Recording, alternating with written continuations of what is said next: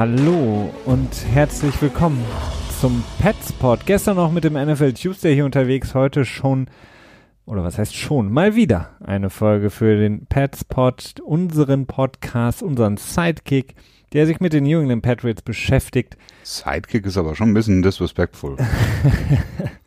Gemessen an dem großen Erfolg des NFL Tuesday ist es nur ein Sidekick, wenn auch äh, der wichtigste deutschsprachige Patriots Podcast. Ich glaube, das kann man so ganz äh, stolz verkünden. Weiß ich nicht. Kann man das? Ich weiß Egal. nicht, ob man gibt. Wen interessiert? Who cares? Ähm, wollen wir einfach ähm, mal so ein bisschen sprechen über die New England Patriots, Christian. Wir haben es länger nicht mehr gemacht. Ähm, müssen das natürlich jetzt in der Regular Season wieder auffahren, das Ganze machen wir auch gerne und es gibt ja auch momentan sehr, sehr viel zu besprechen, äh, was die New England Patriots angeht. Es ist ähm, nicht unbedingt neu, dass es viel zu besprechen gibt, was die New England Patriots angeht. Das ist im Grunde genommen ein alter Hut. Ähm, aber so die Themen sind mal wieder etwas schwierig. Aber das hält uns nicht davon ab, darüber zu sprechen. Das machen wir, weil wir es wichtig finden und deswegen werden wir natürlich heute auch über Antonio Brown sprechen. Wenn ihr über Antonio Brown anderes als die neueste Story hören wollt, nämlich das, was in Oakland passiert ist, wie er dann zu den Patriots gekommen ist, das könnt ihr gerne im NFL Tuesday hören, in der Folge von gestern. Ähm, da sprechen wir sehr, sehr ausführlich im, direkt zu Beginn der Folge über Antonio Brown, eine knappe halbe Stunde, unsere Meinung ähm, zu Antonio Brown, zu den Oakland Raiders, New England Patriots, wie das da verlaufen ist. Ähm, jetzt haben sich leider natürlich das Ganze über Nacht im Grunde genommen verändert. Äh, so wie man zumindest gelesen und gehört hat, wussten sowohl die Patriots als auch die Liga nichts von diesem ähm, ja, Zivilklage, die eingereicht wurde gegen Antonio Brown.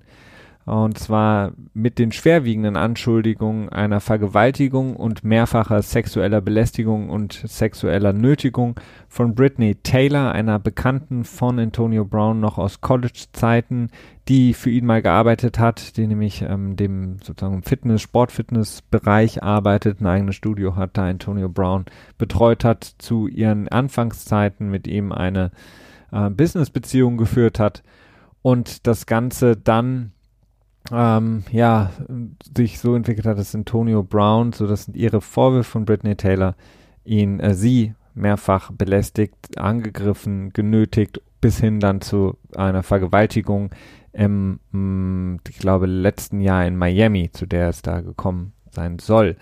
Ähm, darüber werden wir natürlich gleich auch noch sprechen. Natürlich sprechen wir auch über das Spiel der New England Patriots zu Hause, der Season Opener gegen die Pittsburgh Steelers blicken vielleicht so ein bisschen nach vorne auch, ähm, was die Dolphins angeht, aber das ist heute so ein bisschen äh, zweitrangig, würde ich sagen.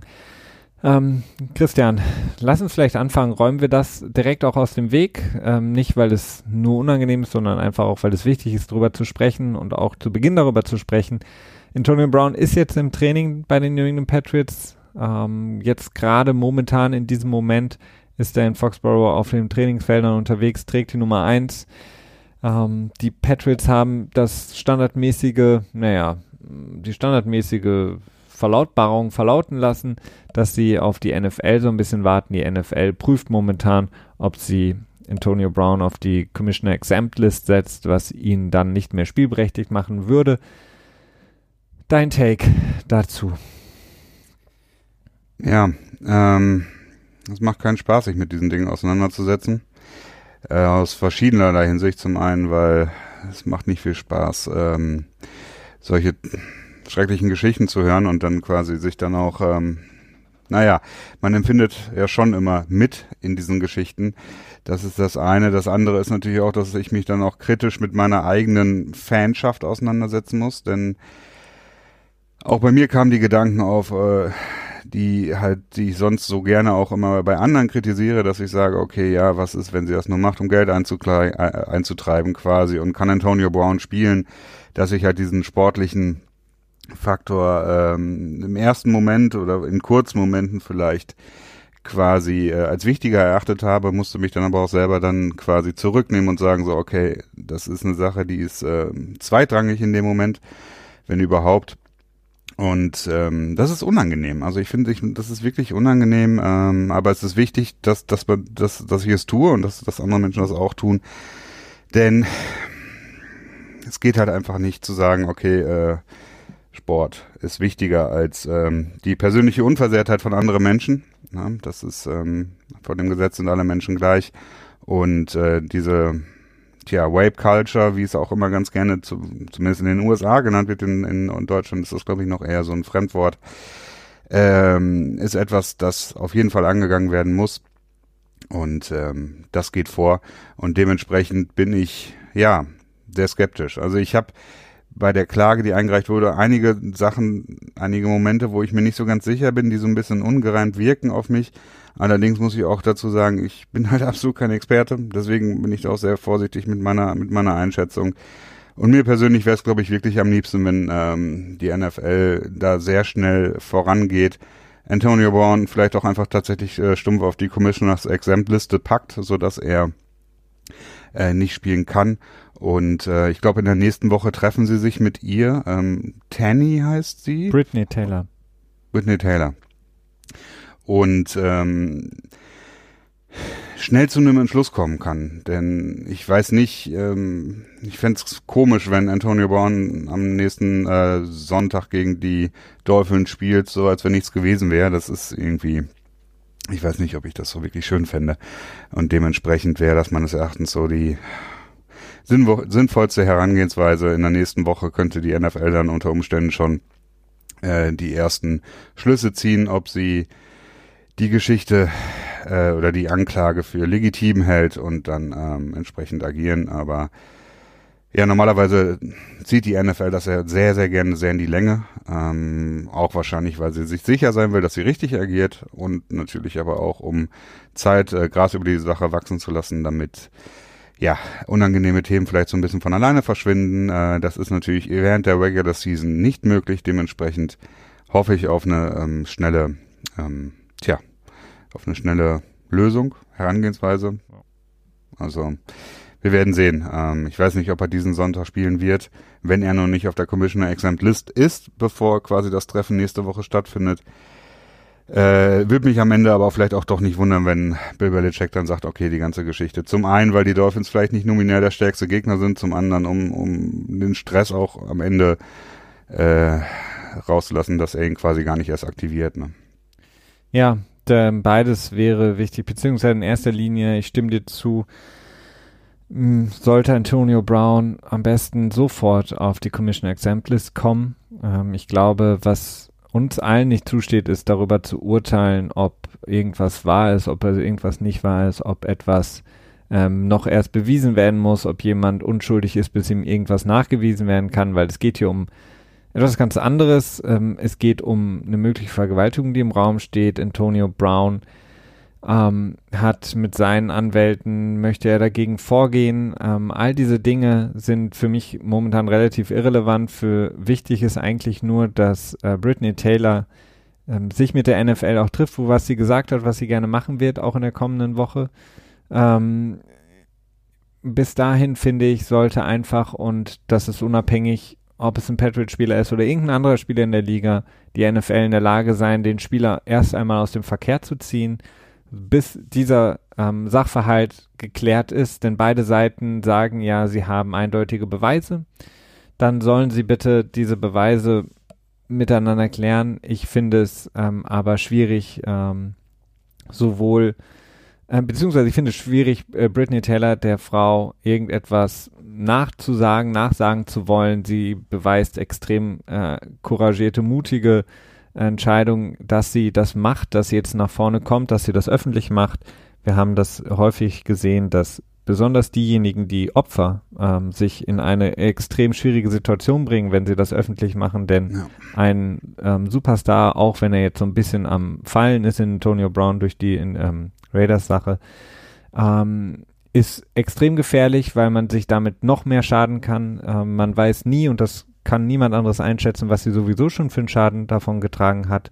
Und dass sie das jetzt öffentlich gemacht hat, dass sie sich öffentlich hingestellt hat und äh, die Zivilklage eingereicht hat, was ich auch völlig in Ordnung finde, dass es eine Zivilklage ist, denn ähm, eine normale Klage bringt ihr nichts, was, was ihr irgendwie helfen würde.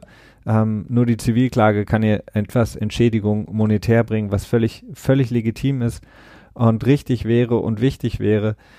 Mhm. Und deswegen ähm, ist es einfach, sollte niemand irgendetwas darüber ähm, großartig verlieren, außer dass Antonio Brown nicht spielt und dass Antonio Brown generell nicht mehr in der Liga momentan ähm, zu sein äh, sein sollte, solange bis ähm, da ähm, eine gewisse Klarheit entsteht. Wenn das lange dauert, dann ist es so, dann muss er da lange bleiben. Wenn irgendwann Klarheit kommt, dann sollte er, wenn sich die Vergewaltigung äh, dann bewahrheitet, nie mehr in der Liga spielen, in meinen Augen. Ähm, alles, was dann kommt, keine Ahnung, ist relativ spekulativ. Ähm, wie gesagt, für mich wichtig, er sollte auf die Exemplist, er sollte nicht spielen, er sollte dem Ligabetrieb fernbleiben.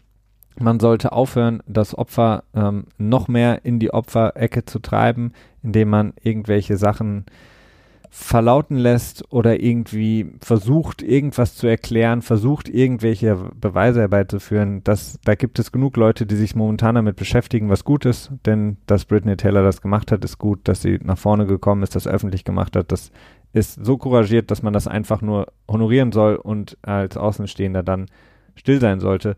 Ähm, die Liga sollte generell so agieren, finde ich, ähm, mhm. auch wenn sie das normalerweise nicht tut bei einem äh, zivilrechtlichen Geschehen, sondern beziehungsweise es wurde noch nie ein Spieler da auf die Exemplets gesetzt. Ich finde, das sollte Standard sein. So kann die Liga endlich mal, endlich mal und wäre auch im Gegensatz zu den anderen Sportligen in Amerika progressiv, was das angeht.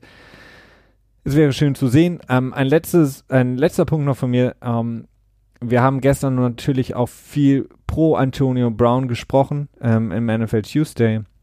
Für die, die es vielleicht gehört haben. Es sind zwei völlig unterschiedliche Sachen. Ich stehe auch heute noch genauso zu dem, was ich über Antonio Brown gestern gesagt habe bezüglich seiner Situation in Oakland, ähm, das Auf und Ab, dann irgendwann die Kündigung und das kommt nach New England. Denn das sind zwei völlig verschiedene Dinge, die nichts miteinander zu tun haben. Ähm, und so viel im Grunde von meiner Seite. Ja, ich würde noch ähm, vielleicht reinwerfen, das ist mir gerade so ein bisschen eingefallen, als leichte Ähnlichkeit, beziehungsweise als ein kleiner Reminder für euch alle da draußen, wie wie schwer es äh, Opfer von sexueller Gewalt haben, Gerechtigkeit zu finden, beziehungsweise auch einfach nur Anerkennung zu finden, wenn man sich an die äh, Geschichte Epstein erinnert. Ich weiß nicht, wie, wie viele die alle hier verfolgt habt, aber da war es nun mal auch so, dass er im Prinzip einen mehr oder weniger einen Prostitutionsring mit minderjährigen Mädchen geführt hat. Auf Kinder. eine ganz eklige, perfide, perfide ähm, Art und Weise. Ja. Und auch dort sind mehrfach Menschen vorgetreten, Frauen vorgetreten, die ähm, quasi Gerechtigkeit gesucht haben und ähm, in den meisten Fällen mundtot gemacht wurden, teilweise dann, ne, der, ähm, äh, jetzt fällt mir der tolle Herr nicht mehr ein, der Minister für Arbeit wurde unter Trump, der dann ähm, ja, der den äh, Deal mit ihm gemacht hat. Genau, der 2007 war das dann, glaube ich, so ein sweeter Deal gemacht hat, wo er dann quasi, ich weiß nicht, hat er überhaupt Hausarrest bekommen oder so? Ja, er hat Hausarrest Aber, bekommen, ich glaube ja. so auf, auf Probation irgendwie. Da sieht man, Jahre. dass halt daran sieht man, dass es schwierig wird, wenn man argumentiert mit proven äh, innocent until, until proven guilty, dass halt äh, häufig das amerikanische Recht speziell bei Sexualdelikten ähm, sehr schwierig ist und das Deutsche nicht großartig anders. Und es ist auch immer noch eine Zahl, die ich gerne reinwerfe, dass nur drei Prozent der äh, Vergewaltigungsanklagen oder Vorwürfe sich als, als falsch erweisen im Nachhinein. Also zumindest ist es eine Zahl aus Deutschland. Äh, das ist sehr wenig, die mir auch dazu, die mich dazu auch nötigt, äh, quasi den Opfern Gehör zu schenken, ähm, weswegen ich das auch hier bei Antonio Brown für den Moment tue, auch, ja, auch wenn ich ein paar Sachen habe, wo ich ein bisschen komisch bin, aber ich, ähm, ja, die, die Sachen, die sollten egal sein, ähm, denn genau, ich, ich verstehe, was du meinst, ähm, in erster Linie ist aber das, was, was wir beide ja ähm, vorgebracht haben, auf die Liste, auf die Commissioner Exempt Liste, jemand sollte nicht in der NFL spielen, ähm, Britney Taylor sollte der Rücken gestärkt werden und sie sollte jede Möglichkeit haben, ihre Vorwürfe mit der NFL auch nochmal zu besprechen. Ähm, mit Antonio Browns Anwälten oder über ihre Anwälte versuchen, für sie eine Einigung zu erzielen. Und je nachdem, was dabei rauskommt, ähm, muss die NFL dann entscheiden, was sie mit Antonio Brown macht.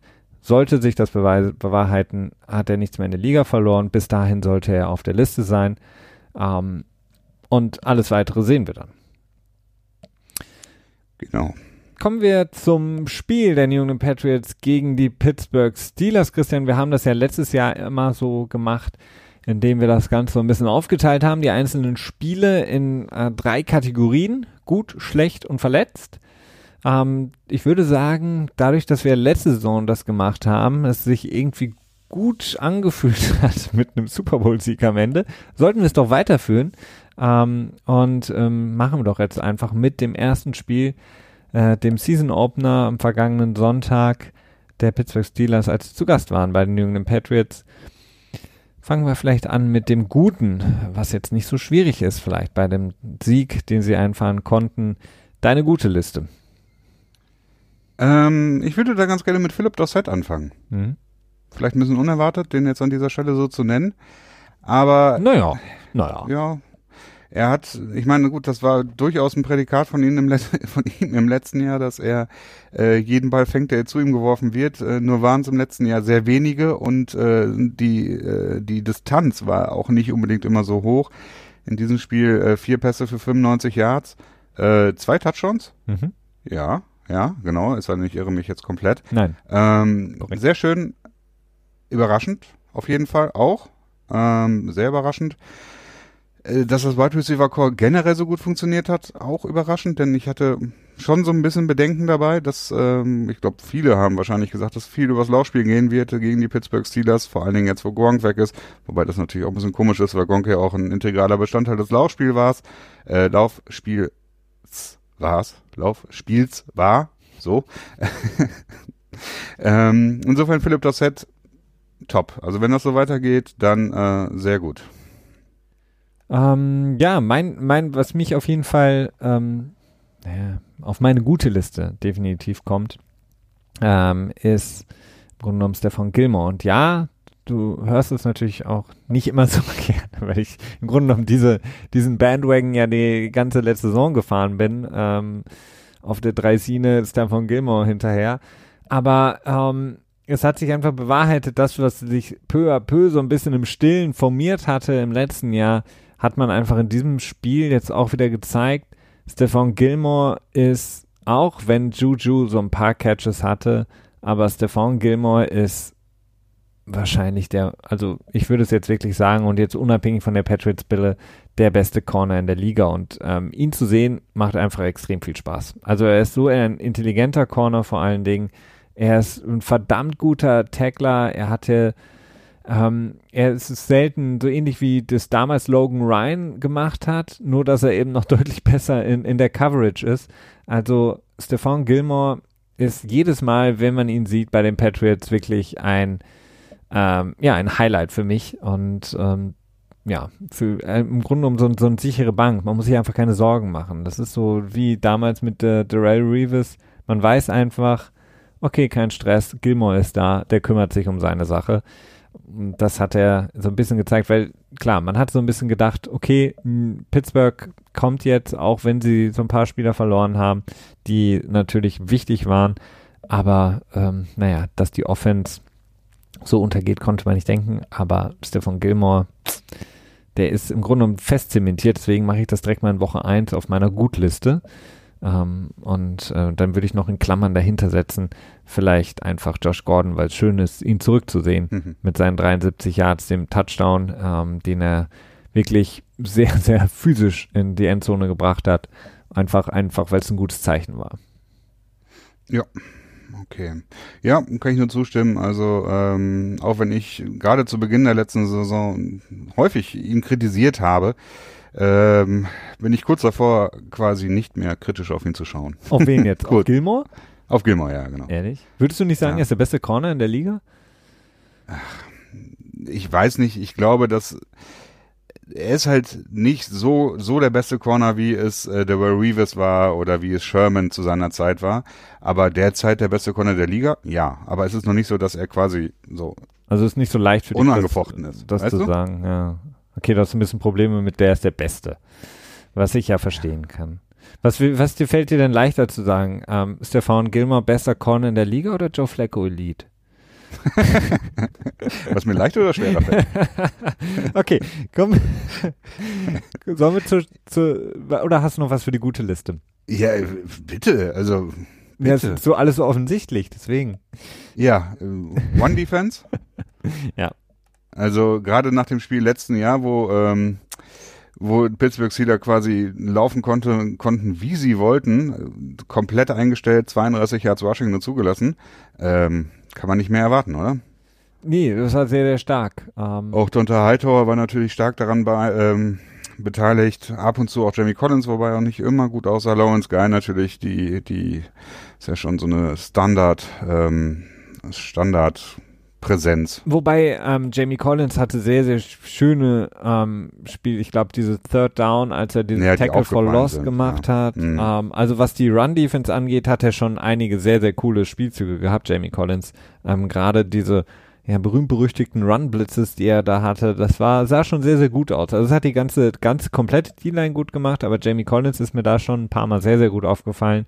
Ähm, von daher, ja, auf jeden Fall, man muss ja auch sagen, die Run-Defense gut, ähm, zumal ja auch Kyle Van Noy, den man ja sicherlich als ähm, über die letzten Jahre gesehen besten Linebacker der Patriots sehen muss, neben Hightower, der ja gar nicht dabei war, der gar nicht gespielt hat, da seine Frau Genau. ein Baby zur Welt gebracht hat. Von daher noch höher anzurechnen die Run-Defense, die ja auch mit einigen Moving Parts zu tun hatte. Wir hatten äh, Malcolm Brown ja nicht mehr im Team, der in New Orleans ist. Ähm, Danny Shelton hat abgenommen und ähm, man hat es direkt gesehen in seiner Production, ne? fandest Also du? nicht in der Production, aber in seiner Qualität des Spiels. Okay. Okay, das ist mir nicht aufgefallen. Ja, doch, doch. Also in einigen Situationen hat er gut gezugehabt. Ähm, ist ja auch, ich meine, er hat ja letztes Jahr häufig gar nicht erst gespielt. Ne? Und ähm, in diesem Jahr, ich kann mal kurz nachschauen, äh, diesem Jahr, in diesem, in diesem Spiel, wie viel, was er für einen Snap-Count hatte. Nicht viel. Ich weiß es auch nicht Ähm, genau. Ich glaube, Danny Shelton. 15 Snaps hatte er bekommen. 22 Prozent. Ja. Ja, gut, okay. Aber ist mir auf jeden Fall ein paar Mal positiv aufgefallen. Ähm, würdest du Gostowski auch auf die gute Liste packen? Ja. Sind wir schon so weit, dass wir Gostowski ähm, uns freuen müssen, wenn er kein äh, nichts verschießt? Ja, nur im letzten Spiel des Jahres. Nein, ähm, ja, also, ja, ne? Ja. Weiß Bescheid. Ja, weiß nicht, das war jetzt dieses, dieses Spiel, klar, hat keine Fehler gemacht, das ist immer gut, aber ob ich das jetzt unbedingt herausstellen will für gut, das ist, ähm, sei erstmal nochmal dahingestellt. Und das will ich noch nicht machen. Special Teams generell auch wieder ein, insgesamt eine gute Leistung. Das war ja so auch vor allen Dingen in der Ja, bis auf der eine Punt, ne? Also der, ähm, ich glaube, ein Punt äh, von unserem Ja, Genau. also er hatte insgesamt, ähm, ich glaube, in Average schon um die 40, ich glaube 41 Yards, wenn ich das richtig sehe. Er hatte einen, genau, da hast du recht, den, der hat zwar das, ähm, wie du meintest, er hat sehr viel Power im Bein, aber noch nicht so die, ähm, die Genauigkeit fehlt ihm noch. Genau. Das konnte man auf jeden Fall sehen, aber was mir wichtig war zu sehen, das, was vor allen Dingen zu Beginn der letzten Saison nicht gut war und hat sich dann auch so ein bisschen gefangen während der Saison, war die ähm, Coverage einfach im, im Special Teams. Und das war, fand ich, gut insgesamt. Ähm, Sie haben, glaube ich, ich glaube, Switzer hatte einmal ein bisschen mehr, vielleicht so über 25, 26 Yards, die er returned hat. Aber ansonsten ähm, schön wieder Brandon Bolden da zu sehen in der Unit. Das macht auf jeden Fall Spaß. Einer der besten, äh, wie ich finde, schon seit Jahren auf, auf seiner Position im Special Teams. Und auf der anderen Seite natürlich Gunner, der ähm, das wirklich auch gut gemacht hat mit seinen Punts. Keine, da, da hat man, muss man ja immer so ein bisschen zittern, wenn dann der Rookie irgendwie die Punt returns und ähm, dann in so einem großen Spiel, Aber wo so kein Cyrus the Virus, ne? ja, genau. Nicht so, so wie Cyrus Jones damals. Ähm, Gunner extrem sicher wirkte er. Hatte auch ein paar ganz schöne äh, Returns. Ähm, Mhm. da muss ich Ja, sagen, 20 und 15 Yards, glaube ich. Also das war wirklich, hat vielversprechend gewesen. Äh, nur hat er sich die Nase gebrochen, ne? was? Ehrlich? Ja, ja, hat sich die Nase gebrochen in dem Spiel. Ich bin mir bei ihm auch nicht so ganz sicher, ob er lange, also in der NFL lebt. Also er ist halt tiny, ne? Das ist so. Und dann so diese Punt-Returner, wenn die so klein sind und so schnell sind und so wagemütig und äh, ohne Respekt vor ihrer Gemütlich. Schön. Ja, ich bin da, also ich, ich mag ihn gerne, er ist auch ein Fanliebling, ähm, aber ich äh, habe ein bisschen Bedenken, was seine Langlebigkeit angeht, weil sein, äh, seine körperliche Form ähm, schmal ist. Quarterback Play äh, müssen wir, glaube ich, ähm, auch bei einem 42-jährigen Quarterback nicht wirklich drüber reden. Über 300 Yards, drei Touchdowns. Vor allen Dingen zwei ähm, lange, tiefe Bälle, die ja. Brady, ähm, wo man ja immer gesagt hat, ähm, früher konnte er es irgendwie nicht, dann hatte er Randy Moss, dann konnte er es sehr gut. Äh, dann hat er es abgenommen und alle haben gesagt, ja, okay, das liegt halt einfach daran, dass er älter wird. Da hat er nicht mehr so diese Velocity, hat nicht mehr einfach so diese äh, Freiheit sozusagen im Wurfarm. Und dann haben ja immer viele gesagt, die können eigentlich nur noch diese kurzen Pässe. Jetzt, erstes Spiel, kommt er raus, der lange Ball auf Dorset, glaube ich, waren, ah, was war es, knapp 60 Yards, ne? Der Touchdown passt zu Dorset und dann auch noch die, der lange Ball auf Gordon.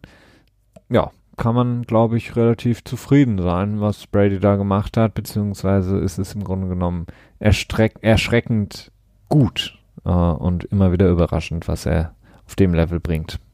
Ja, definitiv. Also gerade halt, gerade die Offense war ja schon so ein bisschen das Fragezeichen in diesem mhm. Jahr. Und äh, schon gedacht, oh klar, die Defense, äh, vielleicht schließt sich jetzt der Kreis, ne? Die Dynasty ist angefangen mit der Defense und endet mit der Defense.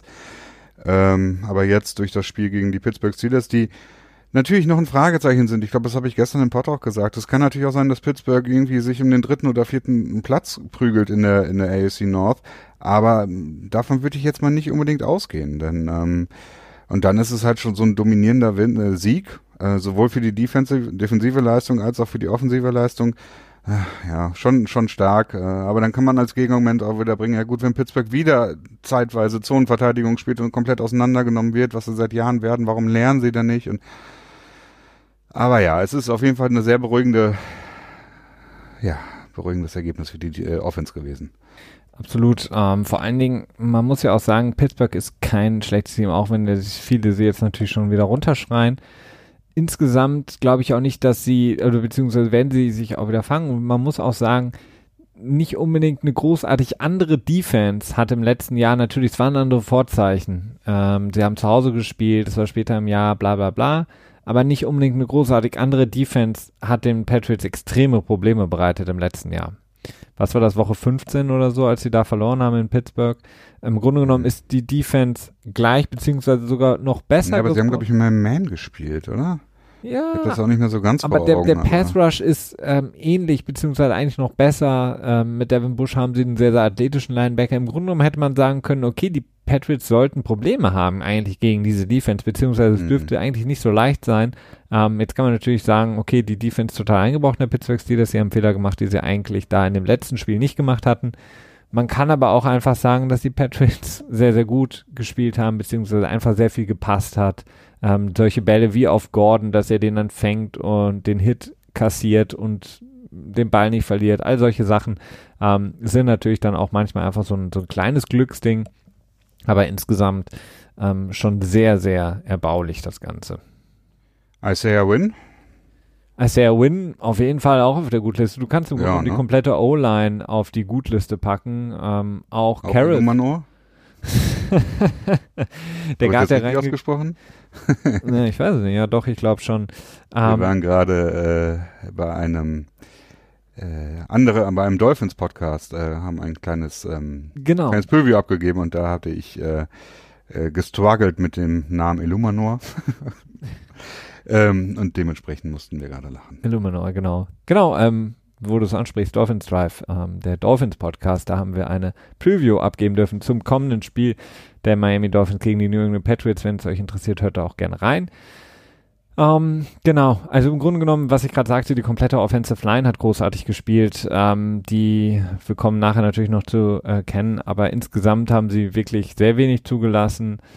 Ähm, Pittsburgh hat nicht so super viel geblitzt, ähm, aber trotzdem haben sie da wirklich vor allen Dingen Isaiah Wynn einen guten Job gemacht. Auch ähm, der Ersatz für David Andrews, ähm, Karras hat einen guten Job gemacht. Aber das ist ja dein Credo, Christian. Je weiter es in die Mitte geht bei der O-Line, desto austauschbarer sind die Spieler. Ähm, das ist nicht mein Credo, das habe ich mich ein paar Mal schon gefragt. Alles, was du einmal sagst, ist ein Credo. Ja, okay. Das Credo erinnert mich auch immer direkt an Assassin's Creed. Ich habe keine Ahnung, was du damit meinst. ja. Okay, haben wir noch was Gutes? Äh, also, wir können vieles erwähnen, ne? Also es gibt wenig Schlechtes und. Ja. Im Grunde genommen kann man da. Ja, nee. Ich glaube, gut kann man noch sagen. James White? Ja. Ich meine, das war Standard, James White, ne? Nicht ja, groß- deswegen ja. Also der ist halt einfach Standard gut. Ja, er ist Standard gut. Also wir können ihn zusammen mit Stefan Gilmore eigentlich auch auf die ähm, gute Liste zementieren, jetzt langsam aber sicher. Ich, Edelman muss man, äh, kommt äh, bei mir auf die schlechte Liste. Warum, sage ich gleich, wenn wir zur Oh. schlechten Liste kommen. Da bin ich ja mal gespannt. Ja. Ja, dann, dann, dann müssen wir jetzt mal zur schlechten Liste übergehen. Ja, soll, möchtest du anfangen oder soll ich? Nee, ich will jetzt Edelman hören. ja, Edelman ist bei mir natürlich auf der schlechten Liste, weil er einen weit offenen Josh Gordon verpennt hat. Ach ja, okay. In dem Das Double. ist aber jetzt auch Jammern auf hohem Niveau. Ja, gut, aber äh, Christian, genau das wird in Foxborough gemacht. Am Montag in der, in der Videoanalyse werden genau diese Plays analysiert. Nein, Das natürlich. könnte auch Johnny Foxborough von der Foxborough High hätte das besser geworfen, sagt dann Bill Belichick. Ja, nein, das, das muss sich nur Tom Brady anhören. Ganz ehrlich glaube ich, dass, dass, also ich könnte mir gut vorstellen, dass Jules extra nicht dahin geworfen hat, weil warum spielen die Patriots dieses Play im ersten Spiel der Saison? Damit sie es, wenn sie es irgendwann mal brauchen, wieder spielen können und dann spielen sie den Pass aber nicht zu James White, sondern eben auf Josh Gordon. Ja, aber Also kannst du, kannst du Jules nicht ankreiden, das ist alles Taktik. Ja, man, man kann Jules jetzt auch nicht wirklich ankreiden, denn der Spielzug war klar so designt, dass er zurückgeht auf James White. Ähm, der, die einzige Aufgabe, die Josh Gordon in dem Spielzug hatte, war sowohl den Corner als auch, wenn möglich, den Safety mitzuziehen in die Mitte beziehungsweise auf die andere Seite des Feldes, so dass James White mit seinen O-Line-Blockern noch mehr Freiraum hat, was ja auch sehr gut funktioniert hat. Ähm, aber also diese Zweitoption ähm, hätte Edelman als ehemaliger Quarterback vielleicht auch erkennen und nutzen können, denn das wäre dann ein wunderschöner Touchdown. Sowas auf- hat man in Kent State nicht gemacht, Felix. Nee, das stimmt. Ähm, Ist also, er nicht eh nur fast nur gelaufen? ja, ist ungefähr, war ungefähr schon so, so drauf wie jetzt ähm, im, äh, bei den Patriots. Äh, Einmal Not Kopf, bad for a running back. genau, immer im Kopf voraus. Nein. Also das als kleiner, ähm, kleine, kleine nicht ganz ernst gemeinte Kritik an Edelman. Ich weiß, er hat äh, absolut den Plan befolgt. Ähm, wahrscheinlich, wenn er den Ball zu Gordon geworfen hätte und der wäre incomplete gewesen oder was auch immer, hätte Bill Belichick ihn wahrscheinlich auseinandergenommen. Deswegen hat er das richtig gemacht, aber ich glaube, ein richtiger guter Quarterback, der Edelman ja gerne sein möchte, denn er legt sich, nachdem er in einem Spiel mal einen, Tat- äh, einen Ball geworfen hat, ja gerne noch das Eispad auf die Schulter nach dem Spiel und reibt äh, Bill Belichick unter die, unter die Nase, ähm, wie sein Overall Rating momentan ist. Ich glaube, er liegt bei, ich glaube, vier von fünf oder so in der Liga. Er nicht sogar 5 von 5? Äh, Irgendwie sowas. Auf jeden Fall. Ja. Das natürlich als Spaß. Ähm, nein, ähm, wenn ich anfangen soll, ähm, wirklich auf die ähm, schlechte Liste zu packen, muss ich sagen, so ein bisschen fange ich mal an mit dem Pass Rush. Ähm, da habe ich mir ein bisschen mehr erwartet. Die O-Line der Pittsburgh Steelers ist natürlich keine schlechte. Sie haben gute, wirklich gute Leute. Ähm, auch wenn ich Pouncy nicht gut finde, aber ähm, der Rest mit Villanueva, äh, Villanueva und den anderen, die sind sehr, sehr athletisch, sehr stark, die lassen nicht so viel zu.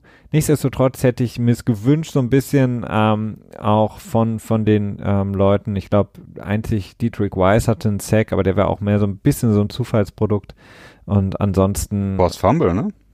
Ja, aber recovered von, von Pittsburgh, ne, ja. Ähm, Bennett halt war so ein bisschen, manchmal ein bisschen dran, aber da hat es dann noch gefehlt. Chase Winovich, der dann ähm, situativ reinkam, ähm, hat Ja, ich, ich würde sogar Chase Winovich komplett auf die Badlist packen. Ja, der hat äh, nicht- hat nicht so, also hat nicht wirklich ähm, das annähernd gezeigt, was man sich so ein bisschen erhofft hatte nach der Preseason. Ähm, er hat wirklich in einigen Momenten habe ich auf ihn geachtet, da hat er wirklich absolut gar keine Schnitte gegen den Tackle, gegen den er gelaufen ist. Ähm, ja, da bin ich so ein bisschen gespannt. Klar, Calvin Neu, der jemand, der ähm, neben Hightower natürlich sehr, sehr viel auch über die Mitte dann kommt, ähm, der natürlich dann auch nochmal gut getan hätte. Aber insgesamt der Pass Rush mh, war ähm, bei mir auf der schlechten Liste, weil Big Ben hatte zwar keine Anspielstation, weil die Secondary der Patriots so extrem stark war, ähm, aber er hatte verdammt viel Zeit teilweise. Ich würde auch noch einen Punkt aus der Defense einfügen. Äh, auch wenn es vielleicht, ja, wir müssen halt ein paar schlechte finden, die wir hier draufpacken. Also eigentlich würde ich Jason McCourty jetzt nicht unbedingt als schlecht bezeichnen in dem Spiel. Hm. Aber er war schon häufiger geschlagen. Ich glaube, Jonathan Jones auch einmal down the sideline, als Pittsburgh irgendwie gefühlt zehn Spielzüge nacheinander einfach nur den Ball tief geworfen hat. Und äh, einmal hat es halt geklappt mit äh, Jason McCourty.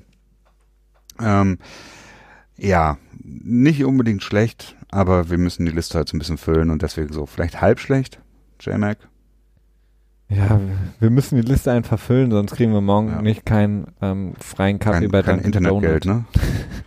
kriegen wir kein Internetgehalt. Kein Internetgehalt. das wird immer am Ende des Monats ausgezahlt, das Internetgeld. Ähm, ja, das stimmt. Also J-Mac ist mir auch aufgefallen ähm, bei diesem einen Versuch. Da haben die Pet Pittsburgh Steelers das ähm, ja wirklich, ich glaube, drei, vier Mal hintereinander im Grunde fast die gleiche Route ähm, probiert. Und es ist dann so ein bisschen so wie bei so einem Madden Computerspiel. Irgendwann klappt dann halt, wenn du immer tief wirst. Ähm, da hat es dann so ein bisschen funktioniert. Ähm, ansonsten auf der Offense-Seite Sony Michel, Relativ offensichtlich, ne? Relativ offensichtlich, ne, mit seinen, hat dann insgesamt auch gar nicht mehr so viel Carries bekommen. Also die Patriots sind relativ schnell von ihm dann auch weggegangen. Ähm, ich glaube, was, was, ähm, ich, jetzt muss ich gucken, im Average 0,9. Ähm, sein längster Lauf waren 5 Yards. Ähm, das war wirklich 15 Attempts, 14 Yards. Der längste Lauf 5 Yards. Das heißt, wenn du den rausrechnest, dann bist du bei 14 Attempts für 9 Yards.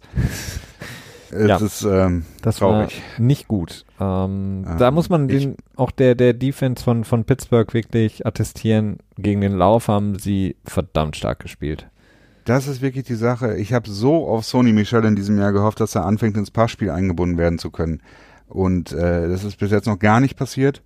Ähm, es wurde, wurde immer gesagt, dass er halt auch eben diese, diese Passspielfähigkeiten besitzt und hat es ja auch im College gezeigt das fehlt mir einfach noch. Ich weiß nicht genau, woran es hapert, ob in seiner, ob es in seiner Pass Protection liegt, ob, ob die noch äh, quasi zu wünschen übrig lässt, im Blitzpickup, dass er quasi nicht in diese Pass Plays mit einbezogen wird. Im letzten Jahr hatten wir, hatten wir so ein paar Versuche, aber die waren auch nicht wirklich überzeugend. Ähm, die waren sehr ja. halbherzig auf, auf von beiden Seiten. Ja. Ich kann mir halt einfach vorstellen, dass die Patriots sagen, okay, wir müssen es nicht sozusagen forcieren. Wir haben. Ja, aber sie sind halt so stark zu lesen dadurch. Also Gut, wir haben den Vorteil mit Burkett, der kann no. sowohl laufen als auch ja. ein paar Spiele eingebunden werden. Das ist der große Vorteil, der auch im Super Bowl schlussendlich zum, zum Game-Winning Drive dann, also zum Touchdown Drive geführt hat. Ähm, aber ansonsten ist es halt irgendwie so, als wenn du da, keine Ahnung, Legarde Blunt reinsetzt oder äh, wie hieß nochmal der, der dann später bei den Jets war und sich jedes Team immer auf den Arm tätowiert hat? Was? Ähm, Running Back von den Steven Ridley, genau. Ja. Der war halt auch immer klar, wenn der da ist. Der hat sich gelaufen. jedes Team auf den Arm tätowieren. Wo war der denn noch? Der war, war der nicht auch mal bei Baltimore dann oder so? Ja, oder? ja, ich glaube, bei Baltimore oder Denver? Nee, Denver glaube ich nicht, ne? Nee. Bei Baltimore glaube ich, ja. Ja. Na gut, dann steht ja so viel jetzt auch nicht auf dem Arm. Weil jetzt, ja. äh, ich, bei Ryan Fitzpatrick wird schwierig werden, wahrscheinlich auf dem Arm irgendwann. Acht Touchdowns für acht verschiedene Teams, NFL-Rekord. Ja. ja, das ist so ein bisschen schade. Da hoffe ich noch drauf, dass Sony Michel dann noch ein bisschen versatiler wird. Ähm, das würde das, ja, das würde es einfach viel, viel schwieriger ausrechenbar machen und natürlich dann auch noch ja, besser. Das Laufspiel würde ja auch profitieren davon. Ja, definitiv. Also das, was du gerade angesprochen hast, ist ähm, absolut richtig. Also ich glaube einfach durch Rex Burkett haben sie einfach momentan nicht so den Ultradruck, weil sie haben mit White und Burkett zwei extrem starke Running Backs, die ähm, im Passspiel eingesetzt werden können. Das sind jetzt keine Christian McCaffreys, aber die sind sehr, sehr gut.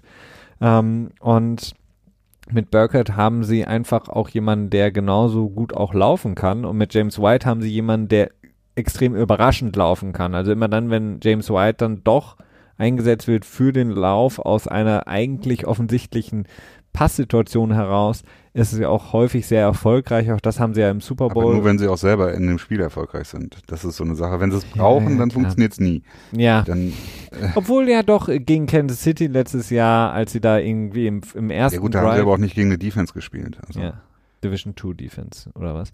Aber ähm, ja, ich, der, der, die sind einfach sehr, sehr gut besetzt im, im ja. Backfield, was einfach gut ist und deswegen sagt man sich einfach, okay, warum Sony Michel einsetzen, ähm, weil ob jetzt Michelle drin ist oder Burkhardt, ist nicht unbedingt großartig anders im Sinne von, dass die Defense jetzt sehen könnte, ob es ein Lauf oder ein Passspiel wird.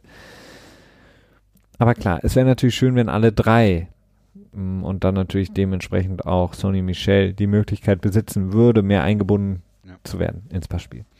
Das heißt, der ist relativ offensichtlich. Was hast du sonst noch auf deiner Schlechtliste? Oh ja, da wird schon ein bisschen eng, ne? Hm. Ähm, ähm, die Snaps von Curls? ich weiß nicht, manchmal diese hohen, etwas höheren Snaps. ja, die waren so lahm, ne? Das ist so eine ja. Sache, das hat auch so eine leichte Kontroverse ausgelöst. Ähm, Belichick hatte selber gesagt, dass er es, ähm, naja, er hat leicht kritisiert, würde ich es mal nennen. Er hat jetzt nicht äh, keine Schimpftirade losgetreten, aber er war nicht ganz so zufrieden. Äh, Tom Brady hat, glaube ich, darauf angesprochen, gesagt, so, ja, ist schon okay, passt schon. Ähm, weiß nicht, ob das noch wegtrainiert werden kann. Ich meine, er ist ja natürlich auch kein natürlicher Center, also insofern. Aber ansonsten ähm, hat er alles richtig gemacht. Also er hat keinen False Start verursacht, äh, er hat äh, alles richtig gemacht eigentlich. False Start, Offense, all alignment except for the center. It's a five-yard penalty. Replay, second down. Ah, genau. Also da, er hat kein, kein, häufig hast du es ja so beim, beim Center, der dann nicht so häufig spielt und dann mal reinkommt, der sich irgendwie den Ball selber irgendwie an den Hintern klemmt und dann irgendwie fummelt und irgendwie solche Sachen. Also das, das war, sah relativ gut aus, alles in Sync für ein erstes Spiel in der Saison. Ähm, überraschend gut. Also relativ wenig Fehler da auch, relativ wenig äh, Fehler der O-Line, von daher, ja. Können wir noch äh, Dante Scarnecchia auf die Goodlist setzen? Ja, der ist da ja auch schon rein zementiert, oder? Ja, stimmt. Also die gute Liste ist quasi nicht powered by irgendwie Nissan, sondern powered by Dante Scarnecchia, würde man sagen. Und die Bad List ist powered by mh, mh, hm. hm. Chad hm. und Justinko. ja. Oder bei Donta Moncrief, den würde ich nämlich auch auf der Badlist setzen, wenn er vom anderen Team ist. Der ist auf der Gutliste von den Patriots bei ja, oder so, 10 ja. Targets, äh, drei Receptions für sieben Yards. Ja, aber auch so, der wirkte so lustlos, ne? So, ich habe einen Ball gefangen, ach, jetzt willst du mir wegnehmen? Ja, okay, mach halt. oh nein, da kommt Patrick Chung. Der ist bestimmt total drauf. ja, ich meine, das ist durchaus auch eine Frage. Wenn er diese Bälle gefangen hätte, wie würden wir dann über Secondary reden, ne? Ähm, also insofern, ist nicht alles Gold, was glänzt. Ja, also, ja, aber das ist auch so ein bisschen so, so Schrödingers Katze mäßig, ne? Ähm, hätte, hätte Fahrradkette. Ja, so ungefähr. Also, wer lebt weiß. Die, lebt die Kette oder lebt sie nicht? so, soweit zur ähm, schlechten Liste. Ich habe eigentlich sonst auch nicht mehr großartig was, was ich auf die schlechte Liste. Wie gesagt, der Pass Rush war für mich das, uh, das was definitiv auf die Liste kommt. Sony Michel. Red Zone Offense würde ich noch draufpacken. Das ist tatsächlich eine Sache, die mir auch ein bisschen in die Saison hinein Sorgen macht. Wenn das Laufspiel nicht etabliert werden kann, was machst du in der Red Zone? Ich gehe ungern mit drei Punkten äh, weg, wenn ich auch sieben Punkte haben könnte. Und ähm, gut, in dem Spiel war es kein Problem, weil halt keine gegnerische Offense am Start war, aber grundsätzlich ist es auf jeden Fall eine Sache, die ich äh, im Auge behalten will. Ja, aber da bin ich jetzt auch, da vertraue ich so ein bisschen auf die einfach die die die Saison, die sich einfach weiterentwickelt, die Patriots, die mehr ähm, die extrem stark darin sind, über die Saison hinweg sich da zu verbessern, weil sie einfach die Gegner besser studieren können, weil sie jetzt drei, vier Spiele von den Gegnern gesehen haben und dann wissen, wie die gerne in der Red Zone verteidigen. Dann hoffe ich so ein bisschen darauf, dass ähm, Josh Gordon noch effektiver eingesetzt werden könnte in der Red Zone, dann ist es ja auch so, dass jemand wie Philip Dorset gerne vergessen wird in der Red Zone. Da muss man vielleicht auch einfach mal gucken, wie man ihn noch besser einbindet. Und kann man diesen Cloak of In Invisibility, kann man den eigentlich mehreren Spielern direkt einmal, auf einmal geben? Und warum machen die Patriots das nicht häufiger? Den gibt's nur einmal in der, in der Welt. Den, den kann man nicht mehrfach ein, vergeben. Ist das dann ein Sakral des Todes? Oder wie heißt das auf Deutsch? Keine Ahnung. Hast du Harry Potter gelesen? Ah, ja, okay, anderes Thema. Ähm, ja, habe ich.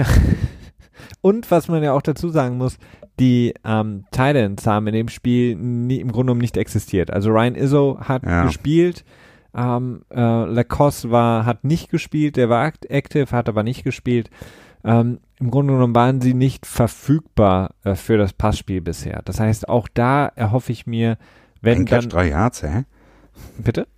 Ein Catch, drei Yards? Ja, ein Catch, drei Yards. Also das sowohl Iso Lacoste als auch Benjamin Watson, wenn er denn dann auch wirklich zurückkommen sollte nach seiner PED-Suspension, ähm, ähm, dass sie da dann auch einfach noch ein bisschen mehr Möglichkeit haben, so einfach diese klassischen, beispielsweise diese klassischen Fakes, die du eben an mitläufst an der Goal-Line zum Beispiel, sowas, weißt du, wo du den Lauf Fakes und ich meine, selbst so ein Jason Witten, der hat es jetzt am Wochenende ja geschafft, genau so einen Spielzug zu kreieren.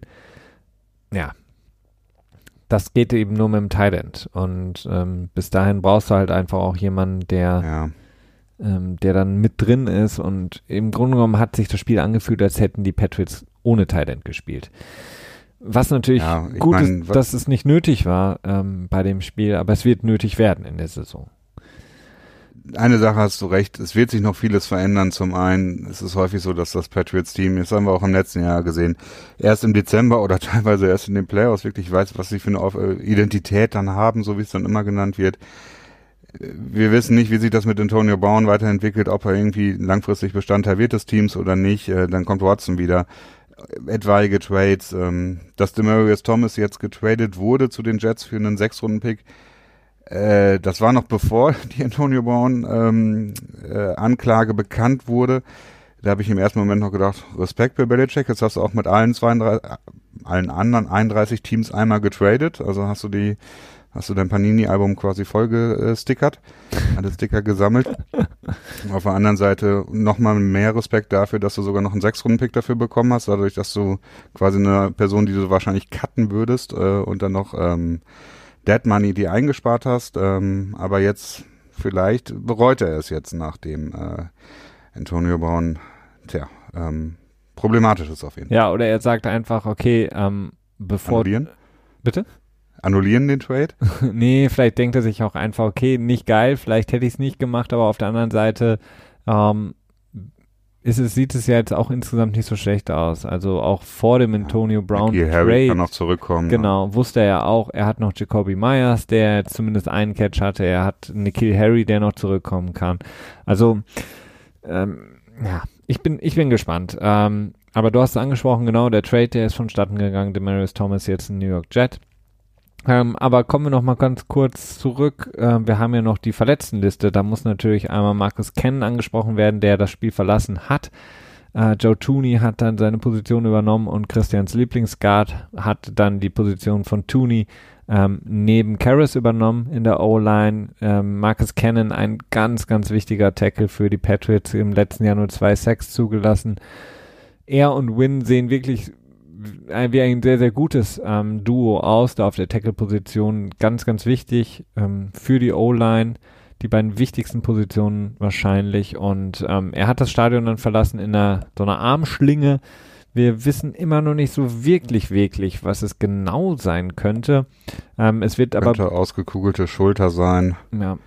Oder AC Joint Sprain, also eine, eine ähm, Verstauchung der Schulter ähm, ist vieles möglich zwischen, zwischen, ja, theoretisch auch jetzt schon am, am Wochenende wieder spielen, auch wenn das sehr unwahrscheinlich ist, bis zu äh, vier bis sechs Wochen Ausfallzeit, vielleicht sogar noch länger, aber dann würde er wahrscheinlich auf die Injured Reserve gepackt werden. Insofern ähm, gehe ich davon aus, ich tippe, dass er zwei Wochen aussetzen wird. Das wäre auf jeden Fall sehr, sehr gut für die Patriots, wenn er so schnell wie möglich zurückkäme. Ähm, das Gute ist der sozusagen der Spielplan, die ne, für die nächsten Wochen ähm, favorisiert da sowieso generell die Patriots immer. Das heißt, sie haben jetzt nicht die super krassen äh, Spiele jetzt in den kommenden Wochen vor der Brust. Das heißt, die Rekonvaleszenzzeit von Marcus Cannon darf dann gerne auch ein paar Tage länger dauern, bis er dann wirklich zurückkommt. Rekonvaleszenz, ist ein schönes Wort. Ja, ne? Ist mir gerade, das habe ich gerade aus, habe ich mir gerade ausgedacht, das gibt es eigentlich gar nicht. Ähm, und ähm, von daher bin ich einfach, ähm, hoffe ich jetzt einfach mal, dass Marcus Ken wirklich wieder schnell zurückkommen kann. Ähm, wie gesagt, du hast angesprochen, dass er nicht auf der AA gelandet ist. Bisher ist da immer ein sehr gutes Zeichen. Dann hast du Wollen gesagt, wir noch über das Pony Package reden? Ja, ich wollte noch kurz ähm, dann nochmal das abschließen, die äh, Verletztenliste mit Gunner, der, wie du sagst, es war für mich eine Überraschung, habe ich nicht so viel darauf geachtet, sich die Nase gebrochen hat. Ja, schränkt aber seine, seine Spiel, äh, äh, Spielfähigkeit oder Spielbereitschaft nicht ein. Vielleicht hat Oakley da ja auch einen Wizard extra für gebrochene Nasen, der irgendwie verstärkt ist. Wer ist Oakley? Ja, egal. Die, die Firma, die die neuen Visor herstellt. Ach, Visor. Du, mein, also du meinst diesen, diesen, ähm, Ja, genau, das, was in dem Ja. Helm oben drin ist. okay, jetzt hab ich's. Sagt man nicht. Visor? Auf Englisch? Ja. Weiser. Weiser? Ja. Okay. Gut. Was hört sich wieder an wie Pfizer? Und Pfizer sind Gerichte. Äh, egal. Äh, okay. Pfizer ist das nicht Medikamenten? Ja, egal. Das Ähm, ist, Pfizer. Das ist Pfizer. Keine Denn Ahnung. die kleinen blauen Pillchen, Pillchen, Pillechen her. Sponsern die mittlerweile das blaue Zelt am, ja, egal.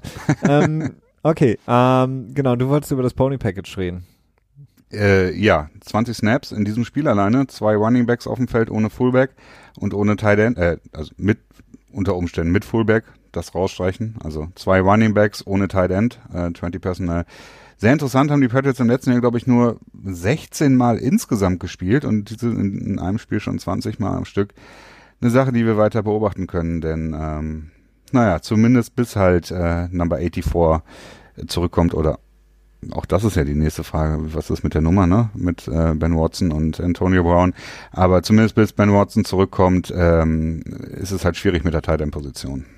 Absolut. Deswegen sind sie auch viel in diesem 20 Personell rumgelaufen, weil sie einfach auch sehr früh den, das klassische I-Formation Laufspiel aufgegeben haben und dann war das äh, so ein bisschen eher so die Möglichkeit, ähm, ja, zweidimensional sich noch aufzustellen.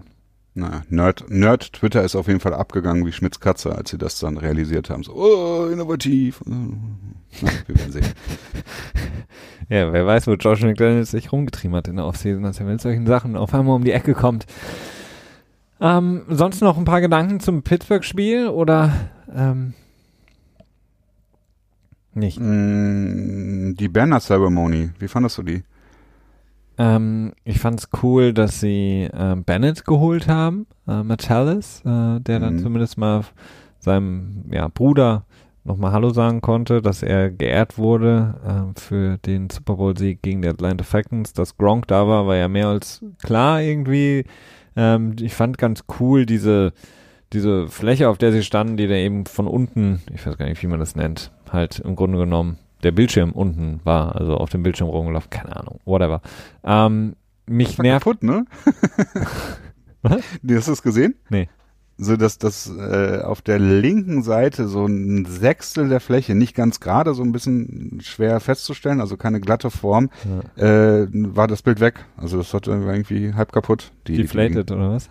Die, ja, möglicherweise. Ja, Nee, aber war schon, war schon irgendwie ganz nett, ne?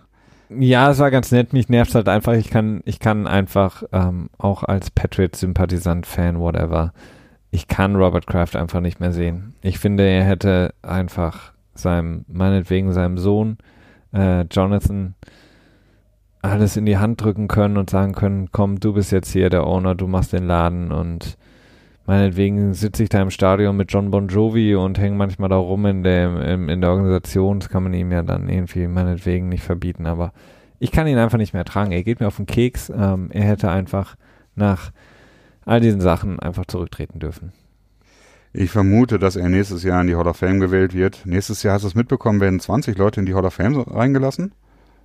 In, in Canton, Ohio oder in Miami? Ohne Ticket. Ah, okay. Also ohne Ticket. äh, ja, die, äh, zumindest haben die das bei Madden gesagt. Ich weiß nicht, ob das stimmt. Vielleicht war es auch ein Witz. Ähm, aber 20 Leute kommen rein, da wird sicherlich auch äh, äh, ähm, Kraft reinkommen und dann wird er vielleicht auch den, den, äh, den Hut an den Nagel hängen. Ich vermute es nicht, aber wer das ja einfach so toll findet. Aber wie gesagt, ähm, das stört mich einfach immer, ihn zu sehen, weil es ist, es wäre einfach gut gewesen jetzt.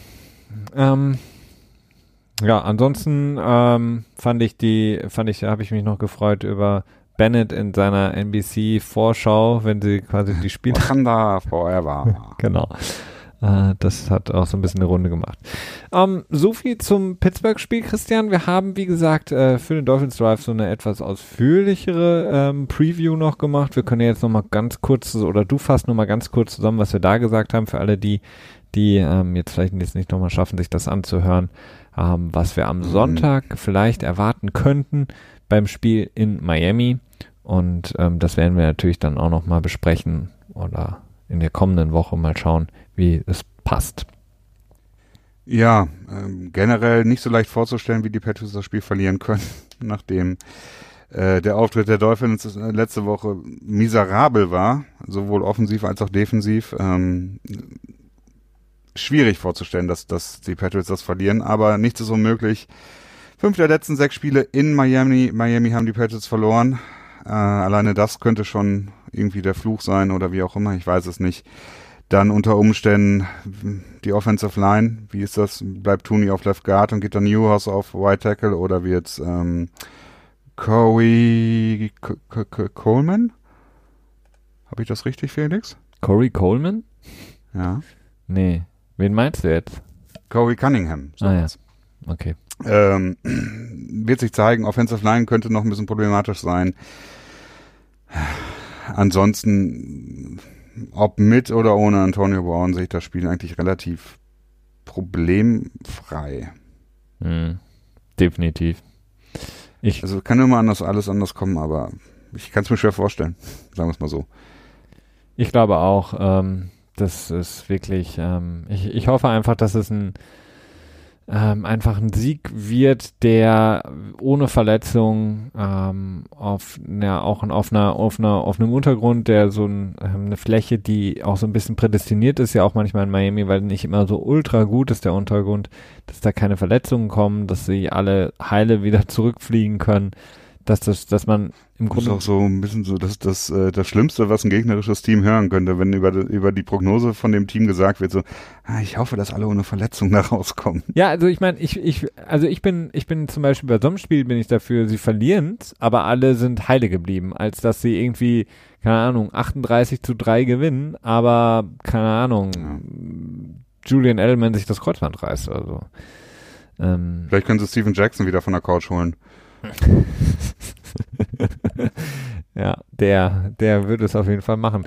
Ähm, wobei der müsste dann direkt äh, eine, einen Doping, Doping-Test machen, wird wahrscheinlich durchfallen. Gut ähm, möglich. Genau. Also sicherer Sieg wahrscheinlich und ähm, vielleicht das Laufspiel ein bisschen wieder etablieren, das wäre schön. Und dann sollte das doch alles gut gehen wir bleiben auf jeden Fall dran. Christian, hat Spaß gemacht, mal wieder die, die Petspot zu besprechen. Alles etwas lockere Atmosphäre, nicht so eng und äh, korsettmäßig wie der NFL Tuesday. Nicht, dass es auch Spaß machen würde, aber da haben wir einfach immer so viele Sachen, die wir berücksichtigen müssen. Und beim NFL Tuesday muss ich ja schon sagen, bin ich ja schon unparteiisch. Zumindest unparteiisch her. Ich auch, total. Ne? Und das ist schon die Sache, okay, das, das sind wir hier nicht. Na, sind wir, hier sind wir Fans und da sind wir nicht Fans. Äh, auch wenn es vielleicht manchmal schon so durchkommt, aber im Großen und Ganzen ist das schon ein Unterschied, das macht schon sehr viel Spaß.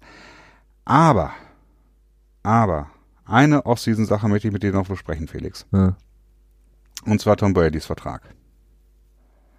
Ja. Hat einen, ne? Ich hoffe es. Dass er einen Arbeitsvertrag, einen gültigen Arbeitsvertrag hat. Meinst du, sonst verliert er seine Green Card, oder? Keine Ahnung. Für, für, für Boston wahrscheinlich. Kommt, kommt die Ice Agents und, und äh, ja, nee, das ist eine äh, andere Sache. Nee, ähm, wie war deine Auffassung dazu, zu dem Vertrag, den Tom Brady unterschrieben hat? Ein Jahresvertrag, kleiner Pay Raise auf, äh, ich glaube um 8 Millionen oder so hat ja. er jetzt mehr bekommen, ne? Ja. Ich glaube einfach, dass das einfach dafür spricht, dass Tom Brady nicht mehr, also dass Tom Brady abgerückt ist in meinen Augen von diesem, ich muss noch drei, vier Jahre spielen, sondern dass Tom Brady im Grunde genommen getrieben ist von dem Spaß, den er hat und ähm, den natürlich auch gleichsetzt mit Erfolgen. Also das, was Tom Brady in den letzten Jahren ist aus meiner sehr weit entfernten Perspektive ist, dass er unglaublich viel Spaß dabei hat, ähm, mit dem Team Erfolg zu haben, dass er das unglaublich genießt, ähm, seine ganzen Social Media Sachen, die zu großen Teilen natürlich auch mm, sind, aber manchmal auch wirklich lustige Sachen dabei sind, dass er sehr viel kommentiert, dass er sehr dabei ist, was andere machen, Edelman, bla bla, Gronk und so weiter und so fort, dass er das, glaube ich, sehr, sehr genießt und dass er mehr Jahr zu Jahr jetzt geht. Und ich glaube einfach, dass der Erfolg, der natürlich auch glücklicherweise in New England immer da ist, konstant, natürlich auch das mm, alles sehr, sehr leicht zu ertragen macht, was eben die Strapazen einer Saison mit sich bringen. Und das zusammen, also der Erfolg plus eben das Team, was in den, in den Grundfesten sehr, sehr intakt ist in den letzten Jahren auch, ähm, lassen ihn einfach gerne weiterspielen. Aber ich glaube, er ist abgerückt von diesem, ich muss noch drei Jahre spielen. Und deswegen kann ich mir auch einfach gut vorstellen, dass er einfach Jahr zu Jahr überlegt und diesen Vertrag dementsprechend dann auch nimmt. Und dann könnte ich mir auch vorstellen, dass er ähm, nach dem nächsten Super Bowl, wenn er dann wirklich mehr Super Bowls ähm, hat alleine als ähm, ja für alle Franchises, als ganzes Franchise, ja, ähm, dass er dann sagt, okay, das war's für mich, danke. Weil Gronk hat jetzt gezeigt, äh, mal wieder eine, ein sehr klares Statement gesetzt, warum nicht mehr. Ähm, und Brady ist auch mehr und mehr dahin gerückt. Also er will Spaß haben, wenn er keinen Spaß mehr hat, ähm, würde er aufhören oder wenn einfach der Erfolg einfach nicht mehr zu toppen ist. Und mhm. ähm, ich meine, würden sie jetzt gewinnen, den nächsten kommenden Super Bowl, der ja auch in Miami ist, können sie schon mal ein bisschen gucken, ähm, dann hat er sieben. Was, warum dann noch weiterspielen? Dann hat er es allen gezeigt, es wird nie mehr, nie mehr. Der Touchdown-Rekord mit äh, von Drew Brees und, und Peyton Manning. Ja, aber der, der kann er hinterherlaufen, weil solange Drew Brees noch spielt, wird er den eh nicht holen. Das heißt, er müsste mindestens noch ein mindestens, naja, nicht mindestens. Der ist nur zwei, er ist nur zwei hinter Drew Brees. Obwohl, nee, äh, fünf oder so ist er, glaube ich. Ja, also er müsste quasi zumindest ein paar Spiele mehr machen als Drew Brees. Ähm, und ich weiß nicht, ob das so wichtig ist, weil das interessiert doch nicht so sehr. Also er, mit sieben Super Bowl-Siegen. Ja. Und ja, das, ja, weiß, und das mit dann 43 oder knapp 43. Das wird nie mehr, nie mehr auch nur annähernd gebrochen werden können. Das ist ein Rekord, man sagt ja immer gerne Rekord für die Ewigkeit, bis er dann irgendwann gebrochen wird. Ich kann es mir nicht vorstellen, dass das nochmal jemals gebrochen werden könnte. Momentan ist es ja eher so, dass ein Quarterback happy sein kann, wenn er zwei gewinnt. Ja klar, jeder zweite geht ja auch in die Patriots, ne? ja, äh, ja, du hast nicht unrecht. Ähm, ich meine, eine Sache, die ich immer schwer abschätzen kann bei, bei Brady ist, was hat er mit seiner TB12-Geschichte, ne? Das ist, äh, sein Unternehmen, was er da aufbaut, ist das nur eine Geldwäsche, weil er schwarz bezahlt wird von Robert Kraft oder ist da wirklich irgendwie ein Anliegen, das er dahinter hat? Ist das ihm wirklich wichtig, diese Ideologie, die Alex Guerrero da entwickelt hat mit ihm zusammen? Er, er öffnet ja immer mehr äh, Stores quasi. Ich glaube, er hat jetzt in, in New York hat er, glaube ich, schon einen eröffnet, in Boston natürlich sowieso und dann natürlich ähm, Patriot Place in Foxborough ist auch einer zum, das sind so mindestens drei, ich weiß nicht, ob es noch schon deutlich mehr gibt. Aber das ist natürlich diese Langlebigkeit. Ähm, ich weiß nicht, ob, ob dieses Unternehmen bestehen kann, wenn Tom Brady nicht mehr Profi ist. Das ist ähm, so ein bisschen die Frage, aber ich weiß auch nicht, wie wichtig ihm das ist. Deswegen. Ja, in New England wird es trotzdem also. bestehen bleiben, in der New England Area. Tja, aber er will es ja, er will ja expandieren, ne? Das ist ja die Sache. Also immer wenn er was sagt, glaubt er, er will nur alle davon überzeugen, wie geil das ist und wie gut das ist und äh, ist das schon fast äh, als religiöser, religiöser Prediger tritt er da ja schon fast auf. Stimmt. Aber ja, ähm, es ist schwer abzuschätzen. Ich persönlich glaube schon, dass er noch weiterspielt. Denn ich finde nicht, dass dieser Vertrag irgendwie ein Anhaltszeichen, äh, ein Anhaltszeichen? Ein Anzeichen dafür ist, dass Brady nach diesem Jahr aufhört, denn ähm, es ist nicht nötig, dass der Vertrag nach diesem Jahr endet, damit er in Ruhestand gehen kann. Das kann halt auch so, ne? Ja, Und, klar, das kann er immer könnte eher ein Zeichen dafür sein, dass er mehr Kohle will und Bill Belichick hat hart verhandelt. Das kann natürlich auch sein, dass, dass Bill Belichick gesagt hat, so ja, okay, wir machen zwei Jahre oder so, ähm, alles schön und gut, packen wir noch drauf, äh, zu dem dem Geld und Brady hat gesagt, nee, Moment, äh, meine Karriere ist fast zu Ende. 2014 hast du mich verarscht, als du Jimmy Garoppolo geholt hast und mir Feuer unterm Hintern gemacht und dann habe ich billig unterschrieben, weil ich Sorge hatte, dass ich meinen Platz verliere und bla und bla und bla und jetzt bin ich mir aber sicher, dass es doch an mir liegt und jetzt will ich Kohle haben. So, mhm. vielleicht liegt es auch daran. Möglich. Ich bin gespannt.